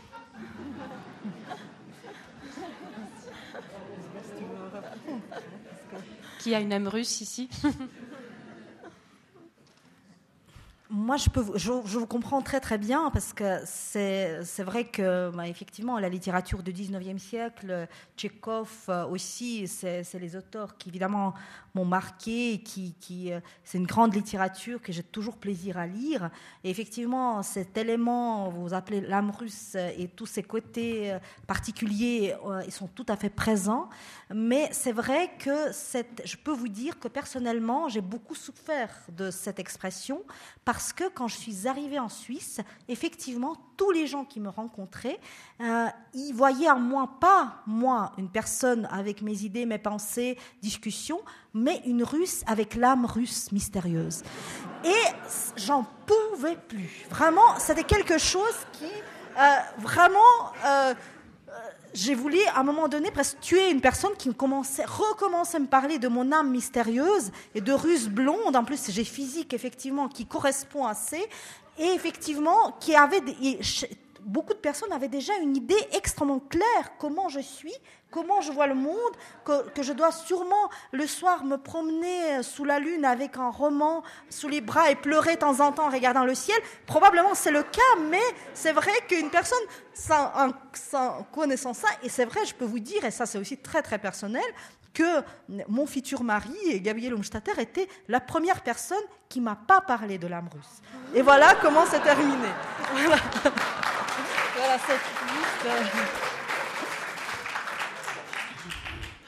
Petite recette pour séduire la dame.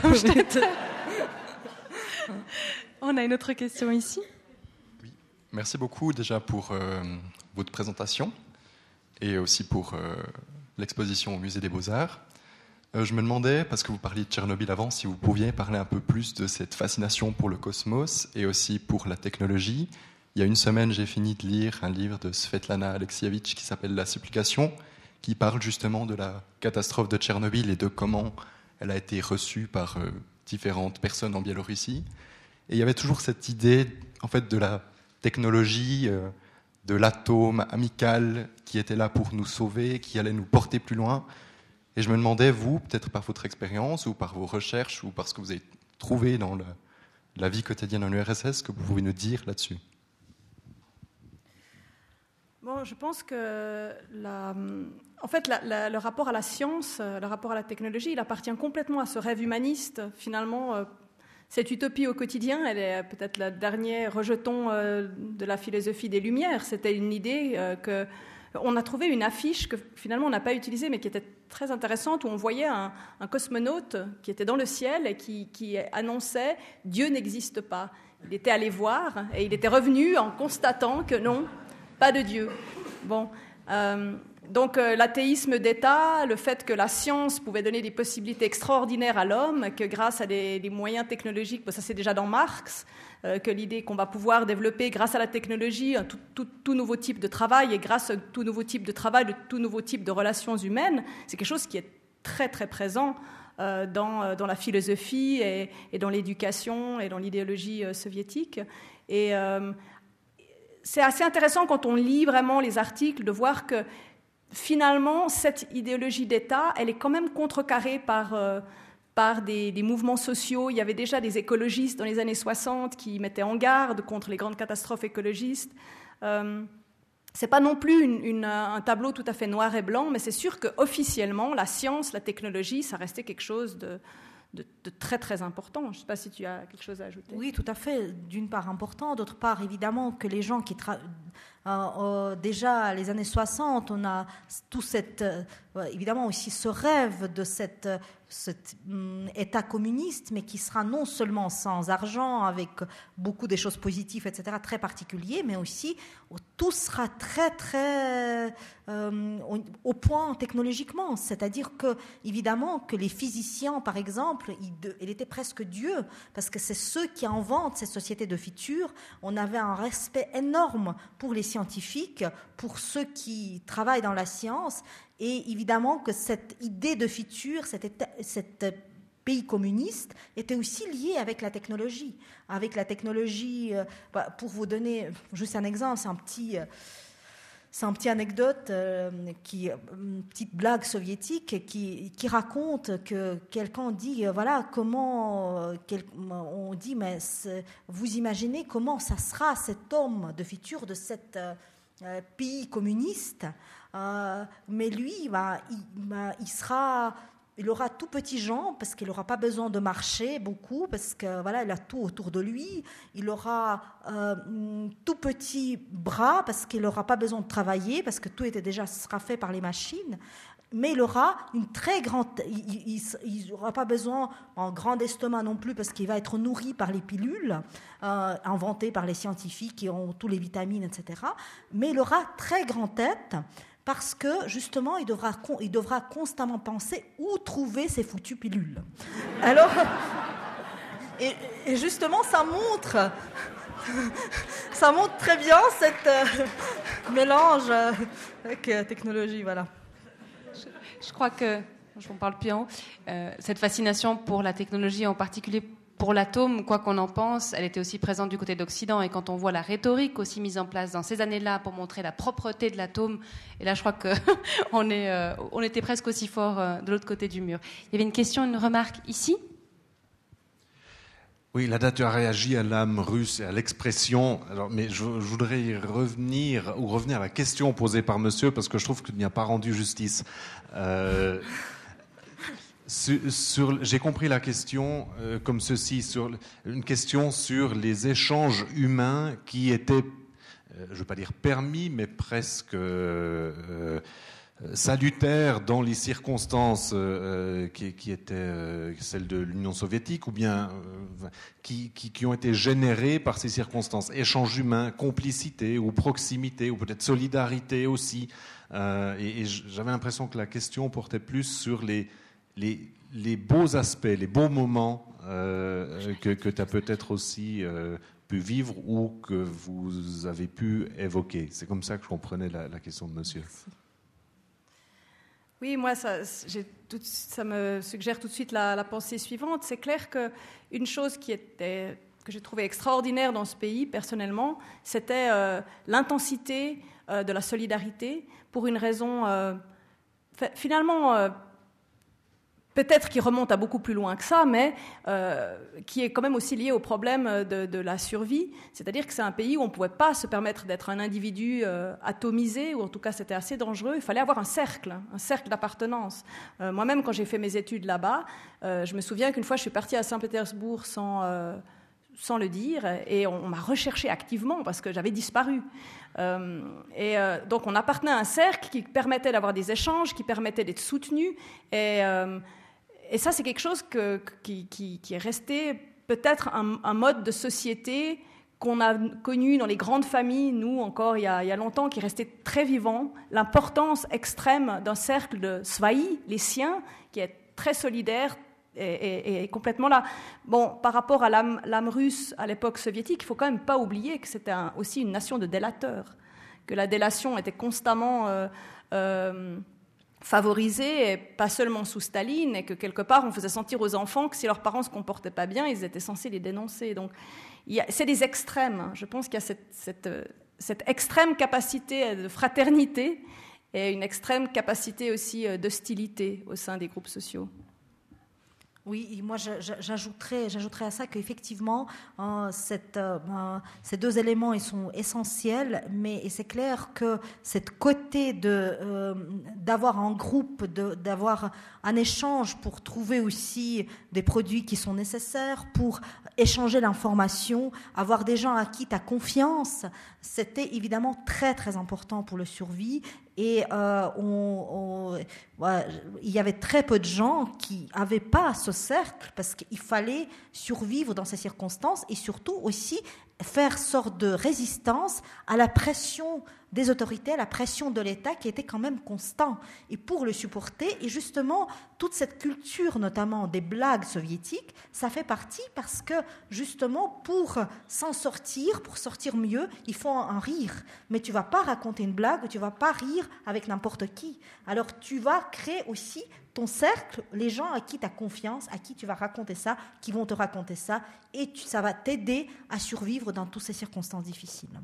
Puis je peux dire pour vous rassurer que les personnages de Tchekhov, de Dostoevsky, de Tolstoï, ils sont, ils sont toujours là, là-bas. Ils sont toujours là. L'URSS les a pas... Euh, les a pas éliminés. Il y a toujours des gens qui ont le cœur sur la main, qui, sont, qui ont des mains en or, qui sont extraordinaires. Il y a toujours euh, ces descendants de l'intelligentsia qui, euh, qui sont brillants, drôles, humbles c'est quand même vrai qu'il y a quelque chose d'extraordinaire sur le plan humain, mais c'est aussi vrai que c'est un pays d'antisémitisme d'État, de, de, systèmes carcéraux abominables.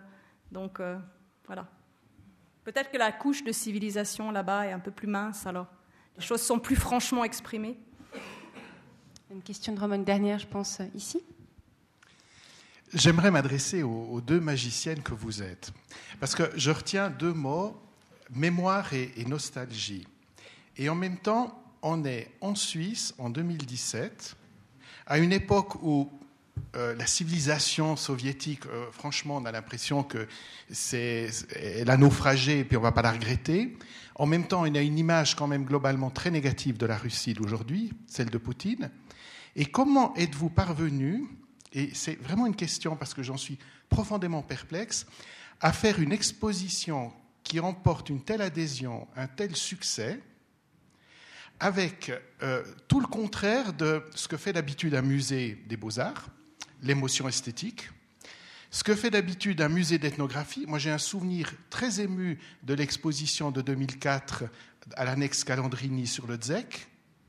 Et là, vous avez réussi, avec des objets de la vie ordinaire, à susciter une telle adhésion, j'en suis complètement perplexe. C'est pour ça que je vous dis, vous êtes des magiciennes.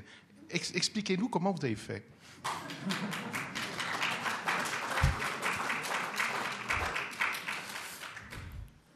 Oui, c'est une, euh, merci beaucoup. C'est vraiment ça. Évidemment que ça nous touche beaucoup cette remarque. C'est vrai que nous aussi, on est très étonnés avec euh, la quantité des personnes, avec cet intérêt énorme pour cette exposition. Mais je pense que la clé de succès, c'est aussi qu'on est euh, de début, nous tous qui travaillons sur ce projet, on, a, on, a, on était très respectueux très respectueux par rapport à ces objets. Euh, c'était mot peut-être le plus important, le respect. C'est-à-dire qu'on ne voulait pas ni les dénigrer, ni les magnifier. On voulait les rendre justice. On voulait euh, euh, vraiment, d'ailleurs, même la scénographie elle en parle parce que ceux qui étaient en exposition peuvent remarquer que euh, les objets sont placés sur les structures assez simples en bois, euh, euh, sans les vitrines en verre, qui est très très difficile évidemment pour un musée des beaux-arts et pour la surveillance, pour tout le travail de sécurité. Mais c'était un pari parce qu'on s'est dit que si la vitrine va être plus belle ou plus, plus extraordinaire qu'un objet, on va dénigrer l'objet. Alors on, a essayé de diminuer l'importance de la vitrine par rapport à la qualité, au respect de l'objet. Et je pense que cet respect et cette, effectivement cette tentative de d'être juste, tentative, cette souhait, ce désir être juste et objectif, même si évidemment qu'on n'y arrive pas et c'est normal, on doit être subjectif, c'est aussi important, mais euh, c'est-à-dire que ne pas prendre parti, ne pas dire voilà c'était horrible ou c'était bien. Moi je pense que Geneviève a très très bien dit tout à l'heure en, en parlant de cette deux côtés de cette magnifique personne qu'on trouve avec leur ouverture, avec les, qualités humaines extraordinaires, à côté euh, des gens qui étaient anciens bourreaux, qui dénonçaient, ou euh, avec euh, tous les problèmes, avec nationalisme, avec tous les problèmes d'antisémitisme, c'est-à-dire que c'est la société extrêmement mélangée, pas du tout noir et blanc, mais plutôt gris, très compliqué à décortiquer, c'est ça qu'on a essayé de faire et je pense que euh, les gens, j'ai l'impression qu'ils ont senti notre souhait, notre sincérité et notre respect par rapport à cette civilisation sans forcément le désir de prendre parti. Et de mon côté, puisque j'ai participé à cette exposition sur euh, les, goulags avant, et puis à celle-ci aussi et au livre, je dirais que moi, la plus grande émotion que j'ai eue dans ma vie face à l'histoire, c'était la chute du mur de Berlin. C'était un moment que j'oublierai jamais. C'est comme si le ciel s'est déchiré et tout à coup on a découvert que derrière le ciel, il y a un autre ciel. Et c'était assez choquant pour moi, après cette émotion, de voir que finalement il restait un mur de Berlin dans les esprits et qu'il s'est reconstitué euh, tout aussi facilement qu'il s'était effondré. Et, je me suis sentie euh, vraiment, j'avais vraiment la volonté de, d'aller montrer ce monde, de le faire connaître au-delà de tous ces préjugés qui surgissent immédiatement et qui sont encore des héritages euh, de la guerre froide ou d'une division du monde qui n'est plus, mais qui ressurgit euh, à cause des limites mentales finalement.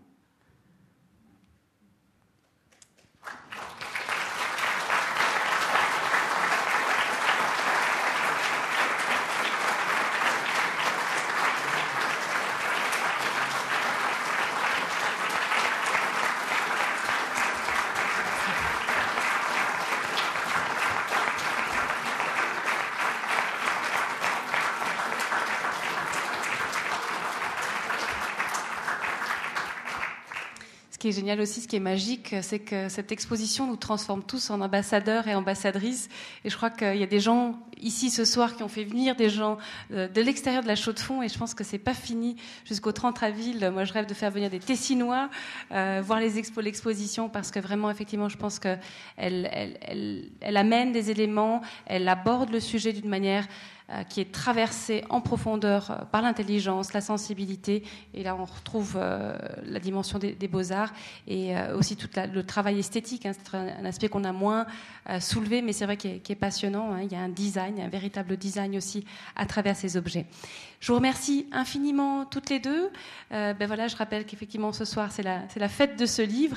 Vous dire aussi que c'est le dernier soir que vous pouvez, voir la très belle exposition de photographie qui s'intitule Bistro, qui sont des photographies réalisées par Mike Kiem, qui sont des portraits réalisés à la chaux de fond, au Locle et plus récemment à Neuchâtel. Il y a même une photographie qui a été prise à Londres, si je ne dis pas de bêtises. C'est le dernier soir. Profitez-en parce que c'est un bel hommage à la vie ordinaire dans les bistrots. Euh, donc voilà, n'hésitez pas. Et puis ben voilà, le bar est ouvert et puis on va essayer de faire en sorte qu'il y ait une âme chaude-fonnière qui, euh, qui rayonne ce soir, toute de chaleur et d'intelligence. Merci mesdames et bonne soirée à tous.